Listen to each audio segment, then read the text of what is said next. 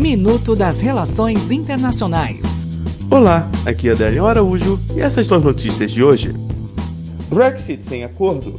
A União Europeia adotará imediatamente o controle alfandegário e taxas de importação no caso de um Brexit sem acordo, erguendo barreiras às exportações britânicas, sanções senadores dos Estados Unidos propõem nova ajuda e mais sanções internacionais à Venezuela. Além disso, ainda exige que agências norte-americanas liderem esforços para recuperar finanças corruptas de autoridades venezuelanas e acelerar o planejamento com instituições financeiras internacionais para a reestruturação econômica do país sul-americano.